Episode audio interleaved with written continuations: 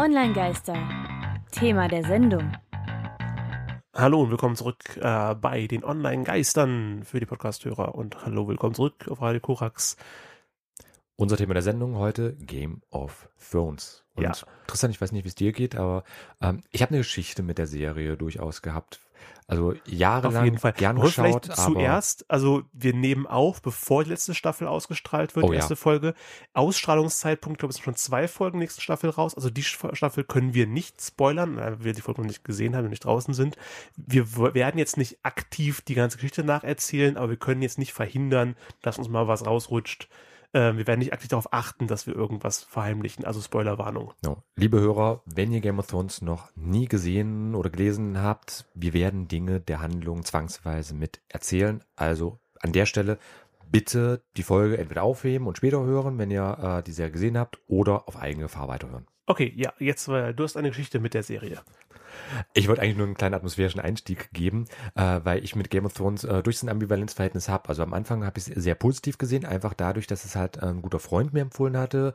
Ähm, der hat zu der Zeit in Paris gelebt. Ich war mit äh, meiner Partnerin dort im Urlaub gewesen. Wir waren halt bei ihm, haben halt einfach so abends immer zusammen die Serie geguckt. Das war einfach so mit Freunden eben was machen.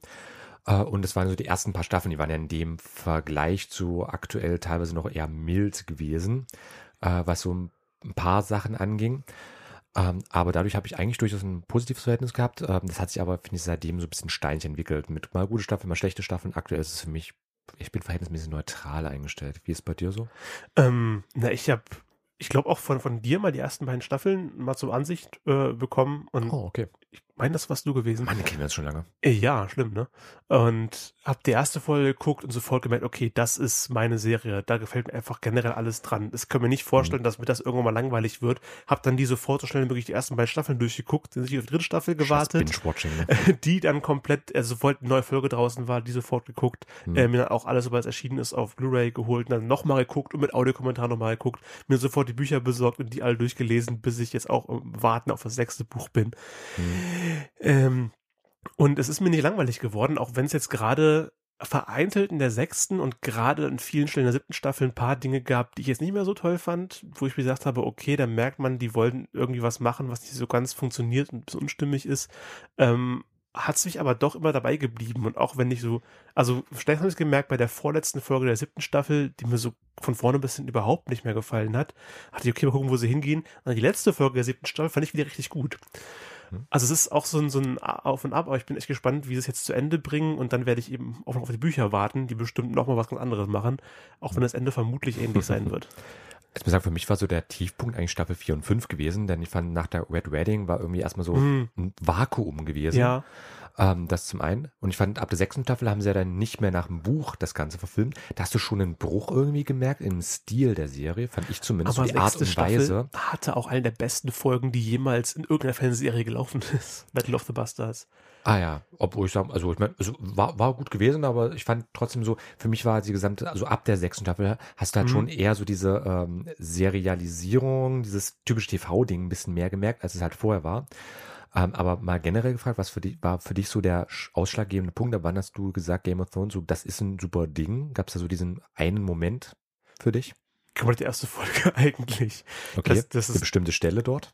Ich meine, Also- spoilern wir natürlich, aber ich glaube, Ja, das war 2011, also ganz wenn, ehrlich, wenn ich jetzt die Leute. erste Folge nur erzähle, also ich hatte einmal das Moment, okay, es, es könnte sehr interessant werden, als ich das, das Cold Open schon, als die, die erste Szene, sowohl im Buch als auch in der Serie, äh, sind ja die drei von, von der, der, der, Von der Night's Watch. Night's Watch, die oben im Norden Opfer der White Walker sehen. Und dann merkt man, okay, das ist, der Stil gefällt mir, das, wie, wie, das ganze Produktionsvalue der Serie ist sehr hochwertig und es scheint irgendwas Mysteriöses zu sein in einem mittelalterlichen Setting. Generell schon mal mein Ding. Und dann werden die ganzen Charaktere im Laufe der ersten Folge vorgestellt, die auch für auf der gesamten Serie wichtig werden. Die ganzen Starks, die Lannisters, die Nebencharaktere, die da auftauchen. Und die haben mir alle sehr, sehr gefallen, weil alle auf ihre Art und Weise unterhaltsam, sympathisch, bis hin zu Identifikationsfiguren. Und dann endet es eben mit dem Knall, dass äh, die, die Königin eine Affäre mit ihrem Bruder hat und den bis dato ja eigentlich Point-of-View-Charakter, Bran Stark, aus dem Fenster schubsen, ist vermutlich tot. Black, Ende erste Folge. Hm. Wow, okay, ich musste sofort weitergucken und habe bis dahin nicht mehr aufgehört. War Also bei mir wirklich ähnlich. da. War bei mir Hm. ähnlich. Äh, ich habe mich nur von einer komplett anderen Seite ausgenähert. Äh, ich bin kein großer Fan von äh, Fantasy, Mittelalter, sonst was. Und auch ähm, der Anfang hat mich persönlich eher kalt gelassen, weil das so ein Klassiker war. Hast du halt häufig schon gesehen. Es ist irgendein mysteriöses Ding und am Ende lösen sie es gar nicht oder scheiße auf bei vielen Serien, weil die einfach nicht durchdacht gewesen sind, die meisten Serien in der Hinsicht. Das war so dieses, ja, wir brauchen irgendwie so Big Baddy im Hintergrund, der die gesamte Zeit so irgendwie mitläuft. Also auch genau dieser Moment mit aus dem Fenster geflogen, ähm, wo ich dann gesagt okay, könnte interessant sein. Und in der gesamten Folge, das ist durchaus sehr realistisch gehalten wurde. Ich meine, inzwischen ja. haben wir auch fliegende Drachenzauberei und sowas, aber ich fand gerade die ersten aber Staffeln waren sehr haben realitätsnah. Damit, damit gewartet. Es dauert ja bis zum Ende der ersten Folge, dass überhaupt irgendetwas passiert, was in unserer echten Welt nicht möglich wäre auf die Art und Weise. Oh ja. Aber vielleicht erstmal für diejenigen, die mit Game of Thrones weniger was anfangen können, kurz ein ja. paar Eckdaten. Serie basiert auf der Buchreihe Ein Lied aus Eis und Feuer, beziehungsweise A Song of Ice and Fire des Autors George R. R. Martin oder George Raymond Richard Martin. Der Gut, dass du die beiden Vornamen kennst, ja. die hätte ich jetzt nicht sagen können. Ich habe es extra mal nachgeschlagen. Oder äh, wie er bei Fankreisen auch genannt wird, Grimm. Einfach die Initialen. Georgie Boy. Von mir ist auch das, wenn du ihn da besser kennst. Nein. Äh, und aktuell die Bücher, auf der die Serie basiert, eben das Lied aus Eis und Feuer. Äh, aktuell gibt es fünf von sieben Bänden. Das heißt, die Serie ist auch inzwischen weiter, als es die Bücher sind. Und die Bücher, äh, angefangen hat George R. R. Martin 1991 mit dem ersten Band zu schreiben. Und 1996 hat er den ersten Band veröffentlicht. Also er hat schon für das also, erste Buch fünf Jahre gebraucht. Hatten noch keiner darauf gewartet, weil keiner wusste, dass es kommt. Jetzt warten wir inzwischen schon sieben Jahre auf den sechsten Teil von den geplanten sieben. Band 5 ist 2012 erschienen und ich habe letztens jemanden sagen können, lass dir Zeit mit dem Lesen der Bücher, wenn du jetzt anfängst und sobald du durch bist mit dem fünften Buch, musst du dich auch in die Warteschlange stellen und warten auf das sechste. Mhm. Aber da hat die Serie, die seit 2011 läuft, es wesentlich schneller hinbekommen. Ähm, da auch, also Produzenten der Serie, David Benioff und D.B. Wise, wie sie zumindest in den Credits mal genannt werden. Mhm. Äh, und Zuschauer haben sich entwickelt von im Schnitt 9,3 Millionen in der ersten Staffel, so als Median. Pro Folge. Genau, pro Folge. Zur sechsten Staffel 25 Millionen. Es ist eine deutliche Entwicklung. Also das ist ja. im Grunde fast verdreifacht. Gibt es irgendeine Serie, die im ähnlichen Bereich ist? Also es gibt nee, Serien, im Normalfall eigentlich immer umgekehrt. Je länger so eine Serie läuft, umso weniger schauen es in der Regel. Also hier hat es wirklich eigentlich komplett gegen ja. den Trend gearbeitet. Damit werden wir auch gleich beim Prinzip Hauptkern äh, unserer Sendung, das Marketing scheint ja funktioniert zu haben, was die für von uns gemacht haben. Also generell muss man sagen, das ist erstmal eine sehr hochwertige, unterhaltsame, äh, durch und durch gute Serie. Also selbst wenn einige Folgen abgefallen sind, ist es immer noch um Längen besser, als was viele andere Serien regelmäßig abliefern. Oh ja, also ich meine, ähm, innerhalb der Serie kannst du meckern, aber ich finde so im Vergleich zu anderen Serien ist gut. Also da muss man wirklich auch, glaube ich, mit zweierlei Maß messen. Ich mache es immer gerne bei Star Wars Filmen, auch bei zum Beispiel der Sherlock-Serie. Also hat im, im internen Vergleich untereinander und im externen Vergleich. Mal selbst die mhm. schlechteste Sherlock-Folge ist noch viel besser als vieles, was so im normalen Fernsehen läuft. Es ist anschaubarer, unterhaltsamer, ja. Es ist aber auch länger und zieht sich mehr, egal. Aber es ist ja, es sind ja ähnliche Phänomene, die dann einfach mit entstanden sind. Ja. Und da haben wir einfach mal äh, uns basierend auf einer Liste von onlinemarketing.de äh, ein bisschen abgearbeitet. Ich habe noch ein paar Ergänzungen mit vorgenommen, was eigentlich das Marketing um Game of Thrones richtig gemacht hat und auch eben gleich, damit wir auch unseren äh, Bereich mit Marketing, sowohl Netzkultur als auch Marketing mit reinnehmen können ähm, damit ihr auch gleich den Mehrwert bekommt, was eigentlich so die Takeaways, die ich fürs Marketing dort machen kann. Also ist ein bisschen längeres, deswegen würde ich sagen, gehen wir einfach nur von oben nach unten durch. Also Nummer eins, Partizipation.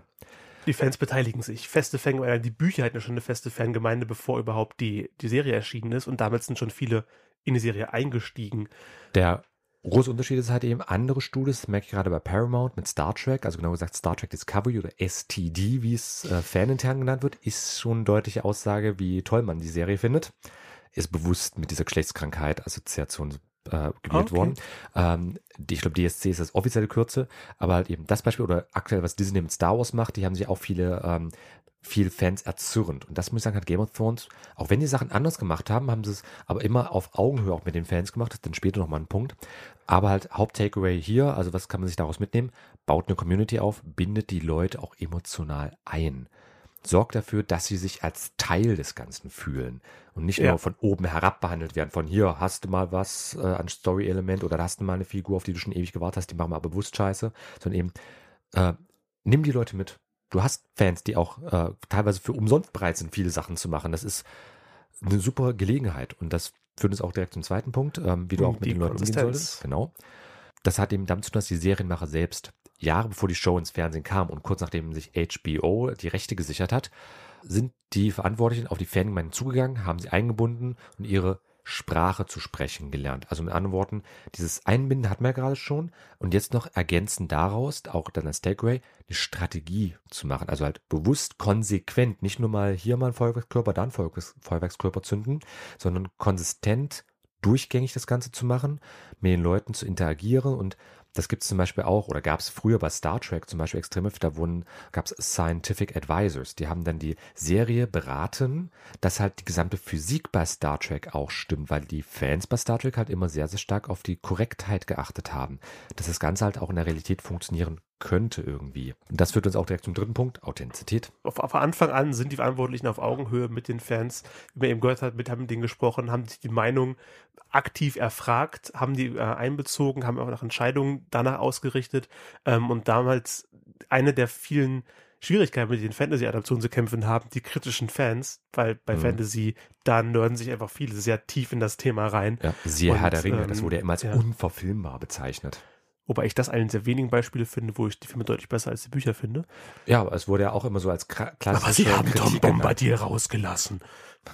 ja, man kann sich immer über was beschweren, aber ich meine, klar, ich bin auch großer, also ich muss sagen, Herr der Ringe finde ich auch gut. Das ist so eines der wenigen Fantasy, wo ich auch sagen, kann, kann man auch wirklich gut anschauen. Aber da geht es halt einfach eben ähm, den Konsumenten gegenüber offen sein, sie ins Boot holen, ihnen eine Stimme geben. Das ist auch eben konsequent fortgeführt von vorherigen Punkten, aber halt einfach dieses authentische, äh, mit einbinden und das ist halt eben nicht eine ganz merkwürdige Interpretation ist, das halt komplett gegen die äh, Mehrheitsmeinung deinen Fans stößt. Also gibt ja so manchmal Figuren aus Büchern dann in die Serien überführt. Das macht irgendwie keinen Sinn. Es wirkt so wie, wie jemand, der eine Maske aufhat, aber nicht diese Figur ist. Hm. Das hat man eben versucht zu vermeiden. Denn gerade das Storytelling, da wären wir dann beim nächsten Punkt auch, ja, ist natürlich bei einer vielleicht Geschichte wichtig. erklären, wie du es das im Marketing-Kontext äh, meinst, da, weil, also Inhalt der Serie, ja klar, da wird eine Geschichte erzählt, es basiert auf Büchern, es gibt eine Geschichte, mehrere Handlungsstränge, mhm. die sich verknüpfen, wieder auseinandergehen, beendet ja. werden, offen sind. Und das ist an sich schon mal sehr, sehr wichtig. Also prinzipiell, das auch als Haupt-Takeaway, habt eine gute Geschichte. Also Storytelling ist Marketing einfach schon mal wichtig. Gerade, ähm, also wenn du ein Produkt oder eine Dienstleistung verkaufst, und in dem Fall kann man es ja als Produkt bezeichnen, dann ist das Produkt ja schon die Geschichte, das zum einen, aber halt diese Geschichte auch rüberzubringen, ist ja auch wichtig. Also du kannst halt eine super Geschichte haben, aber wenn du die schlecht verkaufst, da gab es auch so ein paar Sachen, äh, Filmplakate haben dann zum Beispiel das Ende von manchen Sachen gespoilert. Und das ist schlechtes Storytelling. Also es ist eine gute Geschichte, aber einfach scheiß übertragen. Ich meine, denk an die Realverfilmung von Avatar Herr der Elemente. Das war eine scheiß Verfilmung gewesen. Die TV-Serie, die Zeichentrickserie, die war super gewesen, man hat das aber schlecht übertragen. Das hat eben auch der Punkt Storytelling. Äh, Game of Thrones macht das halt sehr schön, indem sie halt viele Elemente, viele Medien miteinander verbinden. Hier und da mal einen kleinen Spoiler setzen, ein Bild irgendwo reinpacken äh, und halt eben auch mit viel Interpretationsspielraum. Ja. Also so auch so sehr emotionale Trailer zum Beispiel reinpacken. Das macht Disney zum Beispiel auch immer sehr, sehr gut. Äh, aber halt eben dadurch wenig verraten, aber vor allem halt ähm, die Leute dadurch eben emotional einbinden. Und das, das passiert auch, eben auf Social Media. Und das ist halt vor allem durch professionelles Community Management geprägt. Also das ist jetzt wieder so eigentlich klassisch mein Tagesgeschäft. Social Media Management, Community Management und wie kann ich halt die Leute gut integrieren. Also halt eben über bewusst gestreute Spoiler. Disney-Filme, unter anderem Star Wars, macht das eigentlich auch ganz gut. Also, wo man sich auf der einen Seite zwar den Zorner-Fans aufgelandet, aber ich finde die Trailer, ich war von den ähm, neuen Filmen bis auf Rogue One kein Fan gewesen. Auch wenn ich ein alter Star Wars-Film, ich bin wirklich mhm. seit frühester Kindheit, ich darf mir da auch ein paar Sachen mal rausnehmen, äh, zu kritisieren, glaube ich. Also ich, ich bin nicht nur so ein Pseudo-Fan, ich habe da wirklich sehr viel Zeit und Geld investiert. Okay, das weiß ich, aber und nur Emotionen. weil du darin Emotionszeit und Geld investiert, das macht dich das, ähm, befähigt dich, berechtigt also, dich ja, das, mehr Kritik blöde zu Formulierung. üben. Nein, aber ich würde nur sagen, ich habe zumindest ein bisschen mehr Ahnung als andere Leute äh, von der Thematik, behaupte ich jetzt. Das heißt nicht, dass andere Leute nicht auch kritisieren dürfen, aber egal. Äh, wir wollten uns ja mit Game of Thrones auseinandersetzen. Und, aber, aber da sagen, die auch dieses Geld Trailer haben sie aber immer gut gemacht bei Star Wars. Ich habe die Bücher gelesen. Hinaus. Ich darf mehr kritisieren Game of Thrones als du. Du hast eine Serie geguckt. Ja, du bist ein Serien, äh, äh, ne? Das sage ich auch. Ich bin, ich bin, äh, ich bin so ein äh, Serienschauer. Ich habe die Bücher nimmst gelesen, deswegen Was, du hast die Bücher nicht nehme ich mir da auch jetzt keine Sachen raus. Da weißt du eigentlich, dass sie Lady Stone halt rausgelassen haben aus der Serie. Ja, Lady Stone ist einer der wichtigsten Charaktere, kommt in vielleicht zwei Kapiteln vor. äh, habe ich gehört, fand, hätte ich als Idee auch gar nicht schlecht gefunden, aber an vielen Stellen muss halt eben auch Abstriche irgendwo ja. machen. Ähm, das ist immer auch wie bei Storytelling, dass ja zum Beispiel auch der Einfachheit wegen verschiedene Huren aus den Büchern dann zu einer Figur zusammengefügt haben, die auch so ein bisschen als Identifikationsfigur, diese ähm, No, Ross. ja, im Prinzip ein neuer Point-of-View-Charakter für einige Szenen und damit haben sie ein paar Hintergrundcharaktere, die teilweise auch namenlos waren, zusammengelegt in einen Charakter, den es so in den Büchern gar nicht Ja, gab, also einfach der aber super funktioniert hat. Ja, einfach ein bisschen angepasst und zusammengefasst. Ja. Okay, aber dann. Ansonsten halt eben äh, für Aufsehen ähm, sorgen, Standard Influencer Marketing, einsetzen. das machen das echt so Klassiker. viele. Ja, ja. Aber sowas wie äh, den damaligen US-Präsidenten Barack Obama haben sie exklusiv die sechste Staffel zum Vorabschauen Bestimmt gegeben. gefreut, da bin ich auch im Präsent gewesen. Ed Sheeran äh, haben sie ja gleich einen Gastauftritt gegeben in der Serie. Plus kontrovers, das fanden ja ein paar Leute ziemlich dämlich, dass da plötzlich Ed Sheeran am Lagerfeuer sitzt. ja, aber es ist auch nur, wenn du den kennst, weißt du, wer er ist. Aber ich fand, in der, in der. Serie hat Ja. er mich nicht gestört, war gut eingebunden. Punkt. Er hat ja auch so was Aber halt leicht mittelalterliches in seinem Auftritt. Also, ja, hm. aber einfach ein dieses konsistente Einbinden. Das ist jetzt nicht Lady Gaga, das hätte irgendwie nicht reingepasst, wenn die da gesessen hätte. aber einfach eben so klassisch, äh, nutze Influencer, Meinungsmacher, bleib nicht in deiner eigenen Filterblase, sondern geh halt auch mal raus auf andere zu. Dann Nummer sieben, Kundenbindung auf verschiedenen Kanälen, also vor allem Gimmicks wieder mit einsetzen. vorigen Sachen, ja. Ja. Auf Augenhöhe kommunizieren, das sind wir jetzt dann, äh, die Ergänzung vornehmen. Also Hast du nicht eben schon mal gesagt? Vielleicht kannst du ein bisschen Nee, das, differenzieren. äh, das hatte ich vorhin schon mal kurz mit erwähnt gehabt, aber jetzt dieses eben ganz wichtig, nicht von oben herab zu kommunizieren, sondern wirklich mit Ja. den Leuten. Kommunizieren mit anderen Aspekt, äh, akzeptiere Input der Leute und tu nicht so, als wüsstest du es besser. Im Normalfall an, also Inst- Input, es ist immer dieses neutrale Aufnehmen von Inhalten. Andere Leute können auch gute Ideen haben. Und das ist, denke ich, bei Game of Thrones wurde das eigentlich immer ganz gut umgesetzt. Dass dann auch einfach so ein Input mitgenommen wird und dass da auch umgesetzt werden kann. Dadurch natürlich auch ganz wichtig, Interaktion. Das ist eine Sache, die ich vorher gar nicht äh, erst, erst durch dich, durch die Recherche rausgefunden habe, dass die Produzenten oder die, der HBO auf der gesamten Welt verschiedene eiserne Throne verteilt hat. Also die, was das Prop, der Requisite, die so aussieht wie der eiserne Thron, der Iron Throne, um den es ja hauptsächlich geht in Game of Thrones, ähm, sechs Stück davon, angeblich sechs Stück davon, in der ganzen Welt verteilt haben. Ja. Im, äh, in, in England, in Brasilien, in Spanien, in Schweden, ähm, das klingt hauptsächlich Europa plus Brasilien. Ähm, Hm. Die wurden bereits gefunden und es soll noch irgendwo zwei geben, wobei ich auch in den Kommentaren Diskussionen gesehen habe, vielleicht sagen die nur, dass es sechs sind, damit Leute rausgehen, vielleicht sind es wirklich nur die vier, die schon gefunden wurden. Aber damit eben Leute drüber Ja, reden. Leute Das reden drüber, es ist noch nicht abgeschlossen, es geht immer noch weiter und wenn man die gefunden hat, kann man coole Fotos davon machen, auf Social Media posten, zack, Reichweite. Ähm, Genau. Richtig gemacht. Und, Und weitere Interaktionsmöglichkeiten, die es da gibt. Äh, es gibt zwei Dokus. Einmal äh, diese Dokurei After the Thrones. Das ist eine Live-After-Show-Sendung in den USA. Die lief jetzt nur 2016, wurde dann halt wieder zur abgesetzt. Staffel, ja. Aber es gibt den Thronecast, wie ich dachte, ein Podcast, aber es ist auch eine Aftershow-Sendung im Vereinigten Königreich. Läuft seit 2011. Also hat alle Staffel. Staffeln Okay. begleitet.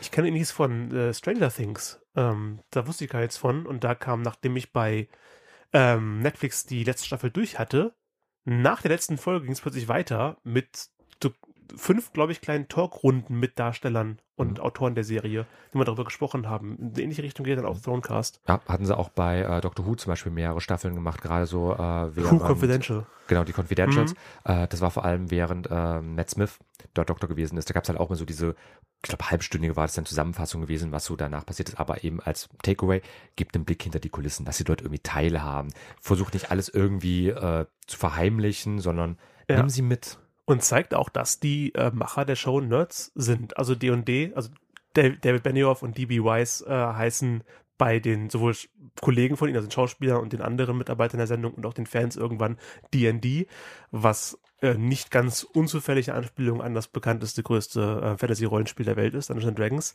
Die waren halt vorher schon Riesenfans der Bücher.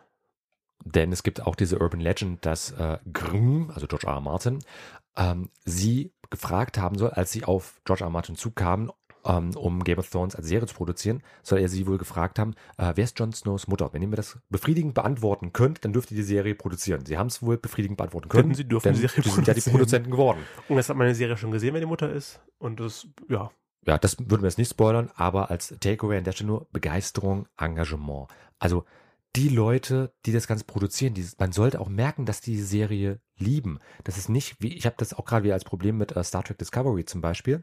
Ähm, da ist bekannt, dass ähm, in dem Fall CBS, äh, die die Rechte halt haben an dem Star Trek dort, Mhm. ähm, dass sie das eigentlich nur machen, um ihre äh, All Access App zu bewerben. Mhm.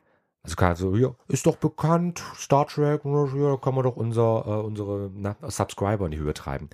Zumal halt eben auch der äh, Akt oder bis dato damalige Chef, der war dann durch die MeToo-Kampagne auch gegangen. Ähm, der hat halt damals Star Trek erst begraben, um es zehn Jahre später wieder hervorzuholen. Also naja. das, das wirft alles ein bisschen schwieriges äh, Licht drauf, aber da sind die und die deutlich sympathischer. Ja. Ähm, auch, eben auch ganz wichtig. ein Nerd, der sich sehr mit äh, ja, Game of Thrones beschäftigt hat, ist der YouTube-Kanal äh, Malek, äh, Franzose, der sich überlegt hat, wie würde eigentlich das Game of Thrones Intro klingen, äh, wäre Game of Thrones ein Anime. So klänge das Intro von Game of Thrones, wäre Game of Thrones ein Anime, hat sich zumindest äh, Malek überlegt, französischer YouTuber. Und damit sind wir wieder zurück beim Thema. Online-Geister. Thema der Sendung. Fragen aus der Bevölkerung.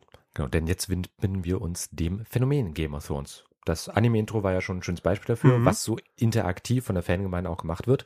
Und ähm, ich habe in einem Seminar Management 4.0 einfach mal kollaborativ Meinungen gesammelt. Das war gleich in so eine kleine Übung eingebettet. Und die Leute haben dann einfach Fragen gestellt. Unter anderem, Welche Frauenstereotypen gibt es oder Stereotypen generell? Da kamen relativ viele Frauenstereotypen. Genau, also ich habe jetzt einfach mal ein bisschen gesammelt, wenn du noch Stereotypen, weiß man klar, es gibt irgendwo Stereotypen. Wenn ich jetzt äh, zum Beispiel in der vierten Staffel an äh, diesen Spanisch, Latino, Latino angehauchten denke, was war das? Dorn, Oberyn, oder? Oberyn Oberyn. Aus Genau. Dorn. Ich fand, er war ja so ein bisschen Klischee-Südländer irgendwie gewesen. Fand ich zumindest. Na, Dorn an sich ist so halt so die Mischung aus ähm, Süditalien, Spanien, Portugal, Nordafrika Hm. in der Game of Thrones Welt.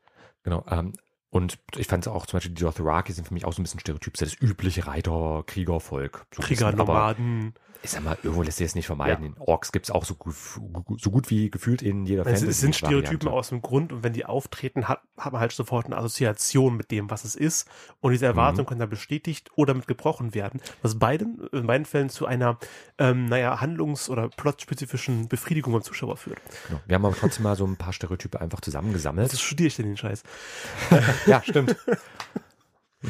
Ähm, die klassische Hure. Das wäre einmal Ross, die ja als Hure relativ sympathisch ist, Mhm. in den ersten drei Staffeln äh, auftritt, aber was jetzt da nicht auftaucht, Sybil Kickley war die Schauspielerin, wie hieß die? Ach ja, die Geliebte von dem, die äh, Geliebte Tyrion. Von, von Tyrion. Genau, die war ja auch eine deutsche Pornodarstellerin ursprünglich gewesen. Ähm, jetzt fällt mir verdammt Ähm, nochmal der ja. Name des Charakters nicht ein. Die taucht auf jeden Fall auch im Buch auf. Schreibt uns einfach, wie sie hieß. Wir können finden es gerade auf Anhieb nicht mehr. Gewinnspiel. Es ist so viel, Ja, genau. tausend wir ja Sprechrollen. Halt ohne Also- Übertreibung über tausend Sprecherrollen. Ja, ich mein, meldet euch Ähm, bei uns, wenn ihr den Namen wisst, könnt ihr bei uns was gewinnen. Die ja erstmal- onlinegaster.com. Wir haben zu Beginn Spoilerwarnung gegeben, hier nochmal zur Sicherheit, die ja zu Beginn auch sympathische Hure schien, die auf Tyrions Seite war und sich dann bei der erstbesten Gelegenheit verkauft hat, wie äh, Klischee-Stereotyp die Hure, die sie halt ist. Ja, und da gibt's halt, also vor allem was die Frauenrollen angeht, auf der einen Seite die Hure, auf der anderen Seite aber auch äh, beinharte Assassinen. Das ist ja aktuell Arya Stark, die so in diese Richtung geht, trainiert wurde. ja, in langsam ausgebildet hat. sowas in die Richtung. Von Tomboy, ähm, buschikosem äh, Mädel, die nicht in, die nicht in das typische äh, Lord-Tochter, also Adling-Tochter-Klischee reinfallen möchte, sich rauskämpfen, Mhm. ja, dann nicht von, so diese Unschuld vom Land ist, wie die Sansa Stark früher die sich ja in der Rolle auch sehr, Schwester. sehr wohl gefühlt hat. Hm. Genau, sie wollte dieses Prinzesschen halt sein. Ja, genau, hat nicht Mhm. ganz geklappt und äh, Genau. Ja, es wurde ja auch vergewaltigt und all sowas. Also das kann ja ein Charakter dann schon formen. Äh, aber es war ursprünglich ja diese Unschuld vom Lande gewesen, fand ich jetzt zumindest als Klischee. Die äh, Sansa ursprünglich war ja auch, ich glaube, 14 Jahre oder so alt. Also im Buch in und auch Serie, als Schauspielerin. im Buch beginnt sie im Alter von elf Oh, okay, noch krasser. und soll mit zwölf heiraten. Aber, zum Beispiel auch Mittelalter die, halt, ne? aber auch die Lannister-Kinder, äh, also gerade der Tom und die Marcella, muss ich echt nachschlagen, äh, die waren ja also die kleinsten Kinder von denen, die waren ja eigentlich auch erst so ein bisschen unschuldig, ein bisschen behütet einfach gewesen, bis sich das dann äh, auch Ja, die, die entwickelt kleinen hat. Babys vom König, ne? Ja, die Babys halt. Die gab es auf der einen Seite, die Unschuldigen, gab es auch die beinharten Schlägertypen, wenn ich an Brienne of Tarth denke, die ja in Star Wars auch äh, die Captain Phasma verkörpert hat, die Schauspielerin. Mhm. Äh, generell super sympathische Frau. Und Ist mir wieder der Name nicht ein, wie sie heißt. Ah, Nachschlagen. Bri sie, sie, Aber sie ist die Brienne. Figur, die, Figur bleiben. die Figur Brienne of Tarth. Äh, äh, die und- sich mit dem Kingslayer im Schwertkampf misst. Ähm, und Ygritte, äh, deren bekanntes Zitat You know nothing, Jon Snow, äh, wo als Jon Snow in äh, der, der dritten Staffel in den Norden äh, kommt und da die auf die Wildlings trifft, und erstmal im Norden kommt. im Norden kommt, äh, Cave Sex, ähm, um das Lied von vorhin mal zu zitieren, ähm, sich erstmal damit abfinden muss, dass hier diese Frauenklischees nicht existieren, die er aus dem, aus dem Süden kennt. Mhm. Und gerade zu Frauenstereotypen gibt es immer noch ein wunderschönes Interview mit George R. R. Martin, wo er gefragt wurde, äh, woher er denn so gute Frauenfiguren, so tiefgründige Frauenfiguren schreiben kann. Und er dann äh, darauf erwidert hat, naja, ich arbeite unter der Vorstellung, dass Frauen auch Menschen sind.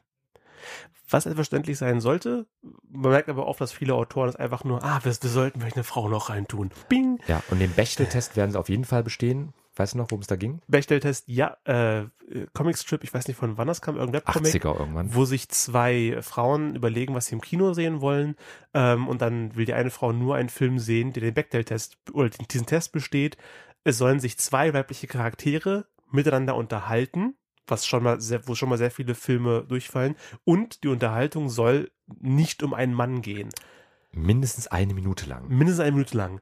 Und der einzige Film, den sie sehen konnten, der damals lief, war Aliens, wo sich Ripley mit dem kleinen Mädchen über das Alien unterhält, was in dem Fall nicht als Mann zählt. Alle anderen Filme sind durchgefallen. Aber auch großartige Filme fallen durch. Die ursprünglichen Star Wars-Filme fallen alle durch. Der Pate fällt Mhm. durch. Äh, Jurassic Park fällt, ja, da gibt es auch nur eine Frau, die sich nicht mehr mit der To- Tochter unterhält. Ja, Fallen also durch. ich finde immer noch diese Maxime sehr gut. Ähm, wenn du einen Film anschaust und alle Geschlechter im Film austauscht und der Film immer noch sinnvoll ist, dann ist es ein guter Film. Würde aber in so einer mittelalterlich inspirierten Welt nicht funktionieren, da dort dieser Patriarchat noch stärker Mhm. ausgebildet ist und eben durch dieses Gegenwirken gegen die Stereotype bewusst Charaktere wie Brienne of Tarth, Arya Stark benutzen, die würden nicht funktionieren, wenn man plötzlich alle Geschlechter umdrehen würde. Einspruch. Da würde ich nämlich gleich zur nächsten Frage ähm, gehen. Ich habe gar keinen Fernseher. Was ist Game of Thrones? Also, wenn wir kurz mal zusammenfassen. Ich habe auch keinen Thrones Fernseher und gucke alle Folgen. ist Fantasy in einem Fantasy-Universum. Das ist nicht der Planet Erde. Das ist Ja. nicht sonst was. Also, äh, na, ähm, na, J.R. Tolkien hat ja mal gesagt, äh, Herr der Ringe spielt auf der Erde so und so viel tausend Jahre vor unserer aktuellen Zeit. Das ist unser Planet. Game of Thrones ist ein fiktiver Planet. Das ist nicht unsere Welt. Das ist nicht das Mittelalter. Das ist vielleicht inspiriert vom Mittelalter, vom Autor, aber das ist was komplett eigenes. Da könnte es auch ein Matriarchat geben. Das Ja. funktioniert prinzipiell. Trotzdem bedient er sich dem, was wir aus Mittelalter, unserer unserer Vorstellung des Mittelalters kennen, nämlich dass Frauen nur zum, zum adeligen Kinderkriegen Thronfolger ähm, machen, angesehen werden von den, von den meisten Männern, ähm, natürlich nicht alle, die meisten Männer, und dann auch verheiratet werden für politische Hochzeiten. Wenn jemand wie Brienne of Tarth auftaucht, wird die schief angeguckt von den Charakteren. Es wird signalisiert, dass das nicht normal ist, dass eine Frau in Ritterrüstung rumläuft und Schwertkampf macht. weil es in der Serie halt so etabliert wurde. Aber prinzipiell sagt niemand, dass die Serie nicht auch hätte anders sein können. Es ist ja, Ja. es ist eine freie Welt, das will ich damit nur sagen. Es ist eine fiktive Welt, die noch nicht mal in unserem richtigen Mittelalter spielt. Also da ich noch äh, beim Spiel Battlefront ähm, war das ja gewesen. Ähm, also nicht Battlefront 1, aber jetzt irgendwas, da war es auch so. Star Wars Battlefront. Nee. Oder Battlefield? Battlefield, sorry. Also das war halt so äh, Weltkriegsszenario und das halt eben auch, ähm, Gott, was war's, äh, schwarze Frauen, sonst was, wo sich den Leute auch äh, drüber aufgeregt haben, was im Kontext Sinn macht, aber halt eben, das spielt in der realen Welt und dann hast du irgendwie auch eine, eine weibliche äh, Kriegerin mit Armprothese und sonst was, die im Ersten Weltkrieg oder Zweiten Weltkrieg gekämpft haben soll. Ähm, hat zwar im Kontext einen Sinn gemacht von diesen Stories, die erzählt wurden, aber ähm, da schaust du zumindest erstmal ein bisschen komisch, weil das ja eigentlich was Echtes darstellen soll. Ähm, aber es wurden trotzdem echte Grundzüge genommen, denn Game of Thrones basiert auf den sogenannten Rosenkriegen in England des 15. Grundkonflikt. Jahrhunderts. Ja. Genau, und zwar, das finde ich sehr schön, Adelshäuser, die Adelshäuser, York Stark, und Lancaster Lannister. ist recht offensichtlich. Hm. Dann weitere Fragen. Das kommen wir direkt beantworten. Wie viele Staffeln gibt es? Acht. Wie brutal Also- sind die Szenen? Es wird stellenweise sehr explizit, ähm, aber es gibt, also wenn man jetzt ein paar Splatter- oder Gore-Filme, Horror, krasse Sachen äh, findet, kommt man da nicht an die Grenzen. Ich finde, das ekligste bis heute, was ich dort gesehen hatte, war eigentlich dieser Kampf von Oberyn mit dem, Mit dem äh, Mountain. wo er dann wirklich den, den Kopf zerdrückt. Das Ja, wäre noch also das wirklich ekligste. Kopf in die Hände nimmt, zudrückt und es platzt wie eine ja, reife er zerdrückt den Schädel.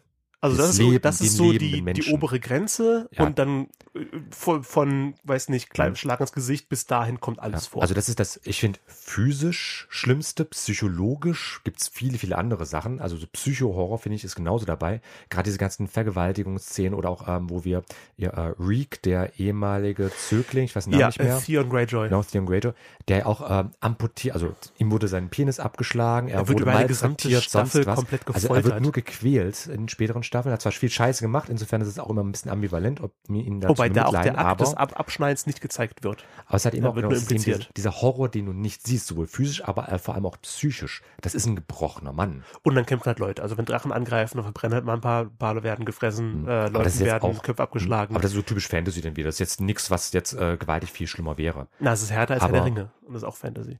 Ja, aber ich finde, die Schlachtszenen sind verhältnismäßig ähnlich, nur vielleicht statt FSK Ja. 12, FSK 16. Ja, ja, genau. Also ich finde so generell- ist FSK 16, man Mhm. sieht vielleicht Geschlechtsteile, aber keine Irrigierten. Man sieht keinen, also wenn es zum äh, Akt kommt, sieht man ja keine explizite Penetration, wie es im FSK 18 der Fall Ja. wäre. Es ist kein Porno in der Hinsicht. Genau. Maximal es gibt soft. aber ein Game of Thrones Porno, der einfach nur albern ist. Es gibt zu allem ein Porno. Die Milf Regel, of Regel Dragons. 34. Oh Gott. Okay, äh, dann, wie brutal sind die Szenen? Das hatten wir ja gerade Ja, beantwortet. genau, hatten wir also müsst ihr am. Ende selbst entscheiden. Und welche Ähm, Nachnutzung wird der Produktionsstandort das interessant, Nordirland, da also ja- wo, wo der Norden Westeros spielen soll, Ähm, erfahren? da ja Neuseeland immer damit wirbt, dass da die, die ähm, Herr der Ringe und Hobbit-Filme gedreht wurden, die ja die kompletten gebauten äh, Kulissen, Hob Hobbington, das ganze Dorf, wo die Hobbits wohnen, als Tourismusort benutzt, ähm, wird der jetzt noch ähm, touristisch ausgeschlachtet, sage ich mal so. Und ich denke, das wird bei Nordirland nicht anders sein. Die haben ja auch viele Sachen, die zeigen können. Die ganzen Studios, die man, die man durchführen kann. Die, die Kings Road ist ja auch ein beliebtes Ausflugsziel, wo man wirklich Schlange stehen muss, um ein Foto machen zu können. Alternative dazu wären zum Beispiel Star Wars Kulissen in Tunesien, äh, wo man Tatooine, Luke Skywalkers Heimatplaneten Uh, gezeigt nice. hat. Das ist zwar immer mal ein bisschen zerfallen, auch ein bisschen wegen der politischen Verhältnisse hier und da, Hm. aber ähm, es wird halt auch gerne als ähm, touristische Anziehungsort genutzt. Aber wir müssen jetzt zeitlich ein bisschen gucken. Ja, ich wollte nur drei Sachen erwähnen, Fans, die sich mit der Sache beschäftigen und die ich einfach mal empfehlen wollte. Die Sexy Cripples, kleiner YouTube-Kanal von Kim und Wolf Speer, ein Ehepaar, die äh, jede einzelne Folge besprochen, meistens einen Tag, nachdem sie gelaufen sind. Äh, Preston Jacobs, ein teilweise sehr kritischer äh, YouTuber, der sich sehr mit den Büchern beschäftigt und dann auch die Serie sehr kritisch betrachtet und so seine eigene kleine Parodie darauf nochmal gibt. Und Altshift X, der sehr ausführlich und gut nachvollziehbar alle möglichen Trailer, Story-Schnipsel, Fantheorien analysiert und auf Plausibilität äh, überprüft. Und zum Schluss noch eine Sache, die wir drin lassen können im Podcast, da ich den Macher gefragt habe. Miracle of Sound, natürlich auch etliche Game of Thrones Lieder geschrieben und eins, das Wow. vielleicht zum Ende andeuten könnte, When Winter Comes.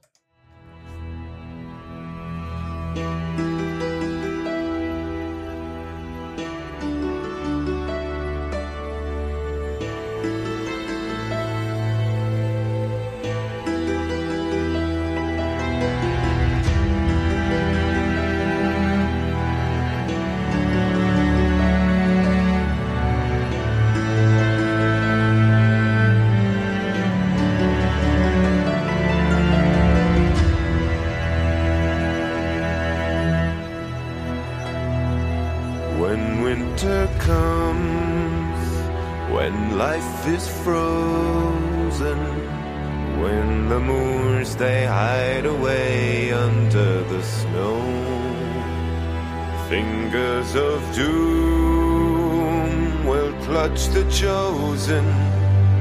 All beasts will shiver from the lion to the crow. When winter comes, when times are starkest, when the wailing of the wolves fades with the sun, the wilds are numb, the days are darkest, the fates of many cease to rest on only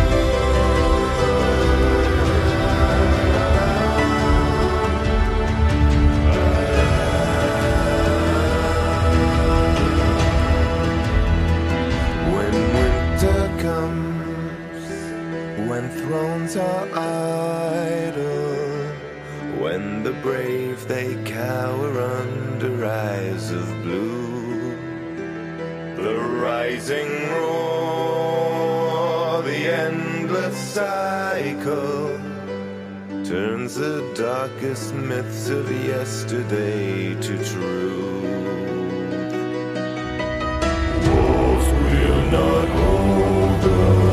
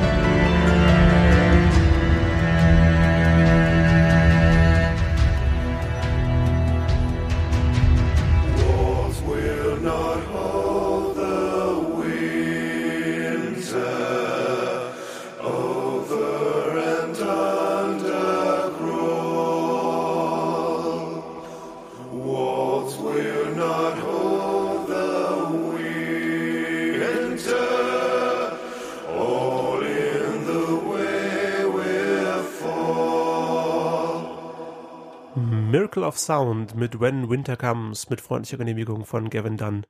Äh, sucht ihn auf YouTube auch im Podcast zu hören, nicht nur bei Radio Korax. Apropos Radio Korax, wir sind zu Ende. Es geht weiter mit dem regulären Programm. Das war's für heute. Tristan hat mich gefreut. Mich hat's auch gefreut. Wir hören uns wieder nächstes Mal. Und dann geht's um Elster. Was? Steuer. Erklärung.